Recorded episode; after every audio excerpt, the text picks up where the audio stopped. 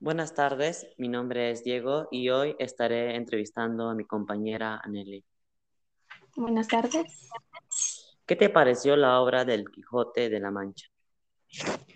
Muy interesante, sobre todo en la parte, en la época en la que fue escrita su novela La caballería.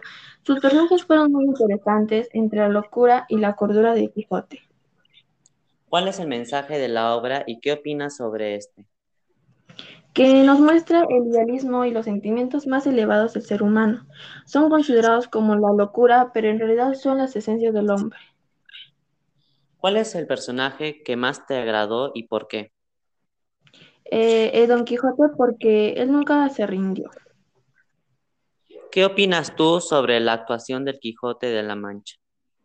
Que es muy bonita, nos da una enseñanza acerca de la vida, una novela rescatable. ¿Quién es Dulcinea del Toboso y, y, qué papel cumple en la obra? Es la dama de quien está enamorada el protagonista de Don Quijote, en la novela Ingenioso Hidalgo Don Quijote. ¿Qué opinas sobre los sueños que cada persona tiene? Bueno, eh, cada persona tiene un instinto y a la vez una creencia en algo positivo o negativo. ¿Cuáles son tus sueños y qué metas te has propuesto? Eh, ser veterinaria o también depende de cómo vayan saliendo las tecnologías. ¿Qué actitudes del Quijote tomarías como ejemplo para tu vida? Pues ser más entusiasta en las metas y pararse siempre cuando haya una derrota en la vida.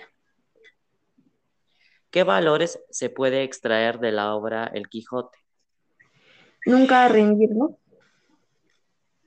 ¿Qué entiendes por la frase si los perros ladran, es señal que avanzamos, Sancho.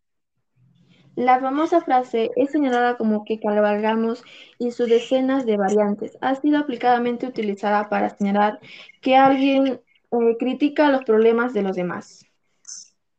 Gracias.